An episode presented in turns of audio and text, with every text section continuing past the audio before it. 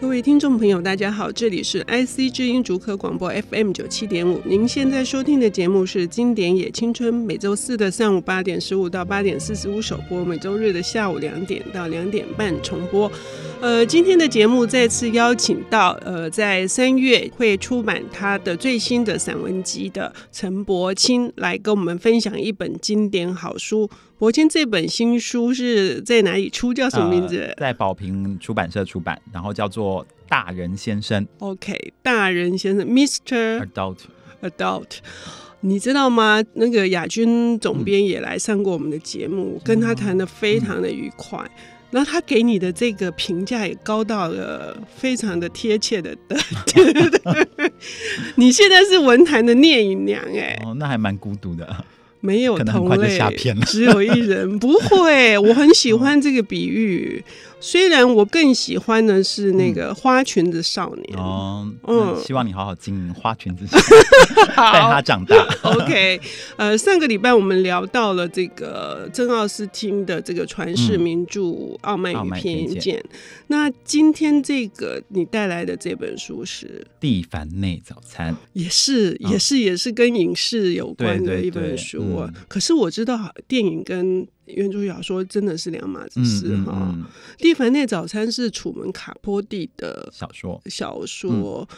呃，好像我们谈到南方文学，一定要提到这个美国南方文学，嗯一定要提到的这个名字。嗯，可是我感觉上这本书非常的时尚、哎，不知道为什么。是不是也是因为影视就是中间帮你做了一个转换的过程？因为那个电影出来，其实就是他把视觉跟文学做了一个接轨，然后中间加入时尚，就你会感觉到是一个整个文化的混合体的出现。到了那一刻，就是真正的成功，就是你会看到一个人物，然后不管他的情节，然后里面的背景，不只是从文字变成视觉而已，而是文化变成视觉，就他把那个时尚该怎么做真的放进去，嗯人该怎么在时尚里面活，然后物质的欲望跟欲望的物质化，全部表现在那个电影里面。嗯它是一个非常成功的一个文化现象的展示。哎、光是这个书名就已经够时尚你了。说蒂凡内早餐吗，蒂凡内就是 Tiffany，、嗯，对对对，那蒂凡内的这个珠宝店，嗯呃，对于这个我们今天要谈的这本书的这个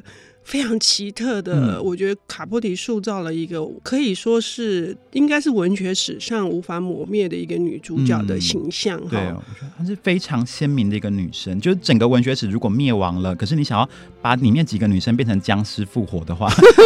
可能就会有这个地，一定会有这个地板内早餐的女生。可是她是非常不满，是由奥黛丽·赫本来演嗯这个角色、为什么？因为他觉得不是啊，完全不是那回事。电影太过甜美啊，嗯这个故事里面是充满了。说是爆裂吗？嗯那种好像狂风吹过一样的。嗯这个女生根本就是一个嗯我想象中的嗯她，她就是沙冈，嗯嗯好嗯就是令人讨厌的松子的一生的那种、嗯那种、那种，好像那种狂飙的，嗯嗯嗯，为了为了爱情，为了一切，嗯。嗯，就是如果跟听众介绍这个女生，你会发现说你无法用两句话或对三句话去概括她，因为你可以讨厌她，可是你无法不注目她，嗯就是你不能够略过她，你一定要，你总会带到她，嗯，就算是你刻意的不注意他，可是你那个刻意就会越表现出你真的非常的在意嗯他，他就是这样的存在，那个非常的强烈的存在感，会让你觉得说这女生是你不能避开来的东西。嗯我觉得这个时代最恐怖的就是这种，就是你无法避开它，它就是那个时代本身了。而且在书里面，她也是，嗯啊、，不管女生也被他吸引啊，嗯男生也被他吸引，嗯那当然是绝大多数是男生，嗯因为我们都知道，呃，卡波提的大家会提到的代表作，除了《蒂凡内早餐》，还有嗯冷就是血哦《冷血》嘛。然后我们上次也在节目中有介绍过，是圣诞节的回忆，哦哈、哦哦因为一定很要温。暖哦。对对，很温暖，可是也非常的悲伤，嗯嗯嗯是在讲那种呃无可替代的爱。一嗯旦嗯发现有一天觉得自己嗯其实是一个替代品的嗯时候，嗯嗯那种那种觉悟很可怕。嗯，嗯可是我觉得这本书里面也有非常浓厚的悲伤的气息耶、嗯嗯嗯嗯因为这个女生何丽葛罗利亚嘛，嗯中文这样翻译的嘛，葛莱特利，嗯嗯，就是这个何丽小姐，就是就是当书中的男生去发现这个女生的时候，他去看她的门牌嘛，嗯发现上面写的是何丽小姐旅行中嘛，有没有嗯这么一个 travel in 那个嘛？嗯对，那我觉得其实这东西是，如果他不用蒂凡内早餐当书名的话，我觉得何丽小姐旅行旅行中中是一个非常漂亮的书，嗯因为这个女生其实永远就是在旅行，你好像觉得，因为男生都想跟她结婚，想占有她，女生都想要就是伤害她，不要让她放在我的前面，因为大家就是她抢尽她的风头。可是这女生永远不想要归属，她们也要属于谁？每个人帮她找好了规定归属，好像一个好男人可以嫁了，然后呃，连她自己都找好一个好男人，可是最后就是不成功。她永远都在一个漂泊的路上嘛，这也是她的吸引力的存在的原因，因为她呃，在某一段她有提到说，她就是一个野生动物，她说、嗯你不可能爱上野生动物的，嗯就算你看到野生动物受伤，你去照顾它，可是它只要一好了，它就会离开。你只会越看着那个更高的天、更高的树，可是你永远没办法追上它。那个时候你就会产生思念，爱上野生动物是最危险的爱情。他还说你在照顾他，如果他受伤，你把他捡回家，你越是付出更多的心照嗯顾他，他好的越快。，对，然然后后飞得它还越飞高，得越高对，我觉得这这就是那个背，就是你付出越多的爱，只会让它越远离你嗯而对已。然后你嗯所有的对它的付出，但它吸收之后，它不一定就会回报给你，它只会往它要去的地方冲得更高。可就是野生动物危险的魅力啊！嗯，可是我还有一个地方更加的吸引我是嗯说，嗯，有一个场景，嗯呃，从头讲起说，我为什么会开始重新关注这嗯嗯本书，是因为村上春树的关嗯系。村上春树还翻了日文哦，对，他说他喜欢的五个作家之一，其中一个就是楚门卡波提啊，呃，而且呃，日文版的《圣诞节的回忆》也是村上先生。村嗯上先，然后他还为了他写了很长的一篇的。嗯嗯，呃，就是在呃日文版上面，他有有做了一个序，在序里面他说这一篇文章已经是近乎，因为《嗯地板内早晨》并不长，它是一嗯个中篇小说，哦，他觉得是已经近乎完美的嗯嗯，一个。那他特别提到的一个是说，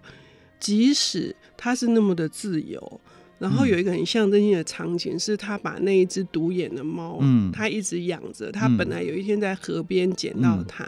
他的房子里面没有任何的家具，嗯都是用那个什么。破木板箱啊，行李对对箱对搭在里面这样。嗯就是他养的那只猫，然后他最后嗯发生了那么大的灾难，嗯他飞得很高的时候，嗯别人也从他身边飞开了，嗯然后他嗯最后要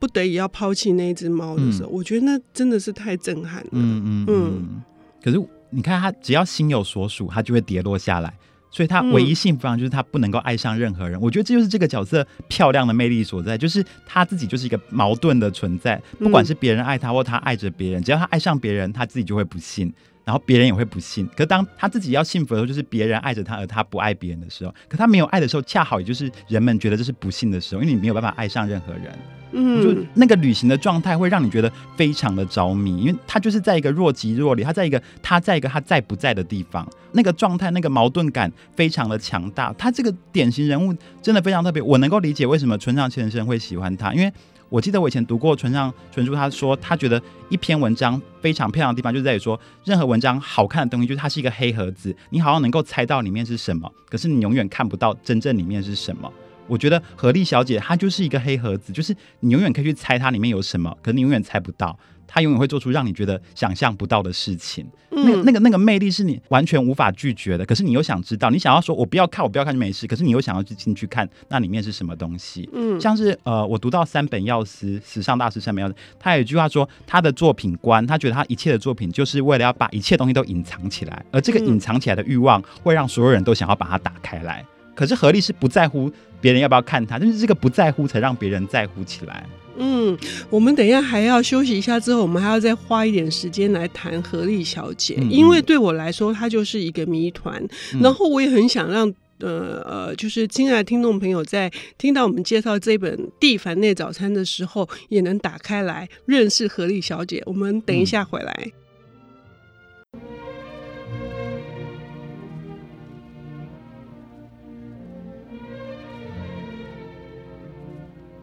欢迎回到 IC 知音竹科广播 FM 九七点五，现在进行的节目是《经典也青春》，今天邀请到的是呃星座大人先生的小说家，但是这本是散文集。啊，散文集，对，陈伯清来跟我们谈美国南方文学的代表楚门卡波提的嗯《蒂凡内嗯早大餐》家记得吃早餐哦，哈。对嗯好上一个上一段的时间里面，我们花了很多时间来谈这个呃，像一个黑盒子，然后是刻一个谜，然后被刻意隐藏的、啊嗯呃起来，反而是引起更多的好奇。嗯嗯嗯，它真的是身世多舛，对不对？对。对对，你嗯要跟我们谈一下它嗯，它这个故事呃发生的大致的来龙去脉吗？就其实这有点像是一本没有死掉人的推理小说，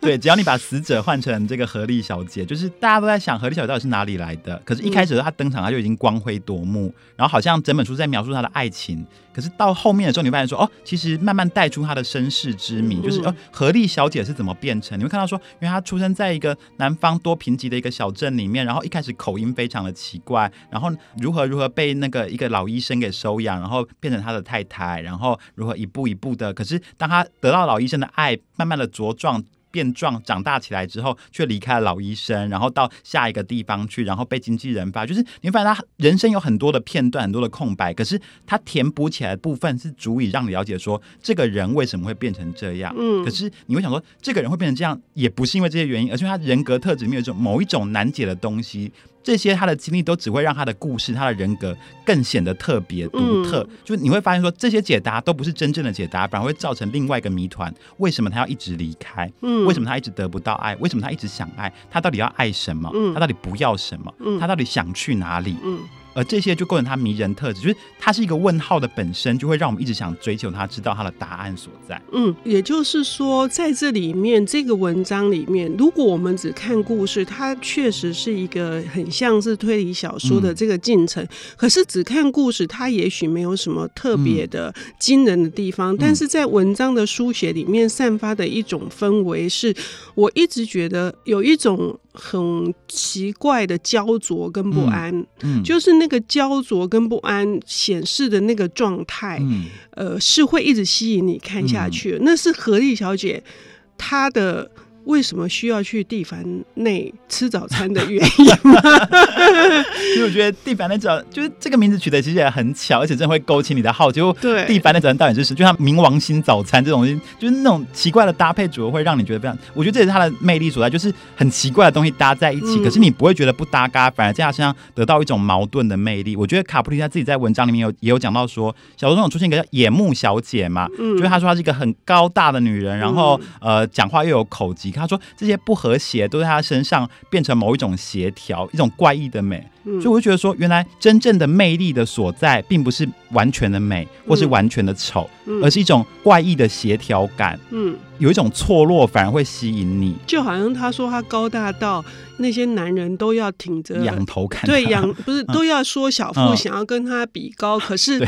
可是这个小姐还穿着高跟对鞋，，就是对。怪上还要更怪。就我觉得这种东西，其实他讲出来不是只有美这件事，而是讲出整个时尚为什么时尚会受到欢迎，然后为什么我们人要一直追求美。嗯就是他其实讲出了这件事情的本身，可是并不是因为美，并不是因为它时尚，而是背后那个吸引力的存在原因，一个嗯怪异点，一个协调，那个东西就是优雅的所在啊。可是你刚刚有提到很重要一点，她不知道她要爱什么，嗯然后她一直不断的在离开。嗯，那是什么让他离开那个焦灼？嗯所以你初中里面有一句话也很吸引我，嗯就是说他很希望找到一个地方，那个地方是他可以休息，嗯然后他不需要吃安眠药，嗯而且他不需要去地凡内、嗯嗯，看那些珠宝。嗯嗯那他一直在找那样的地方，嗯所以其实从头到尾到底有没有吃早餐已经不重要 了对。嗯就是为什么，这就是你刚刚说的那个物质化的那个地方嘛？嗯嗯嗯那个物质化是何丽小姐所要的吗？其实我觉得每次我讲何小姐的时候，都会想到另外一本小说的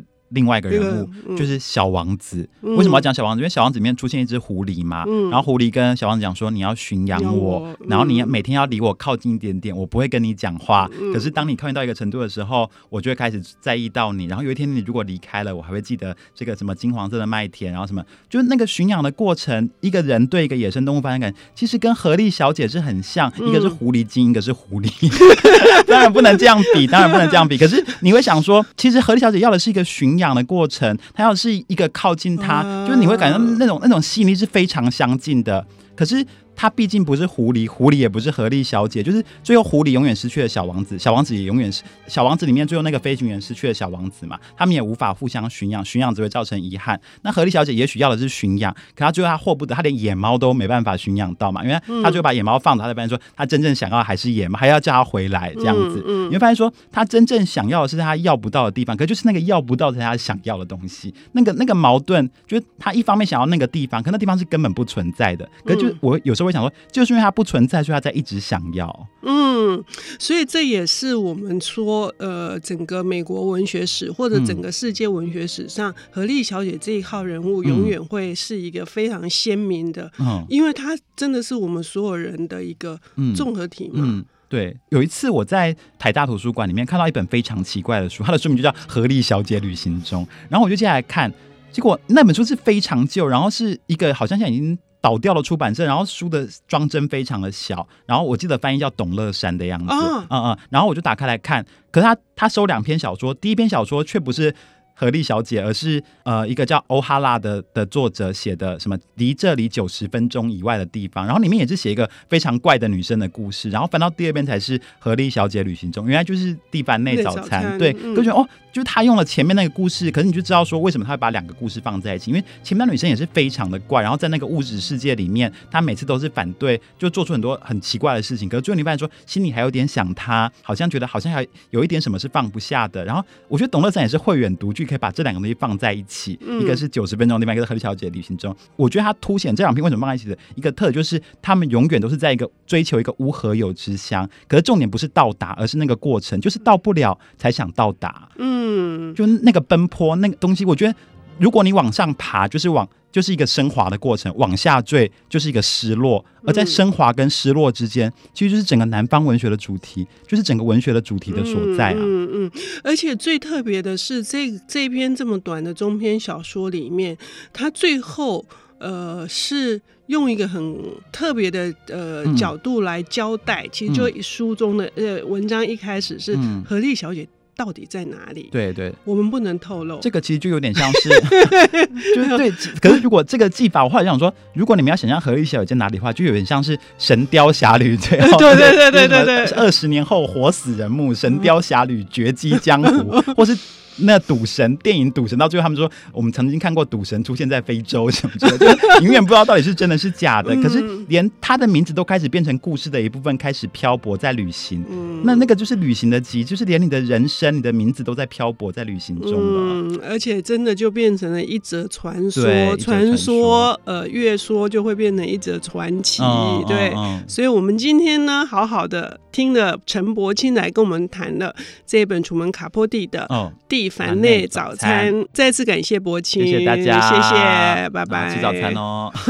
拜拜。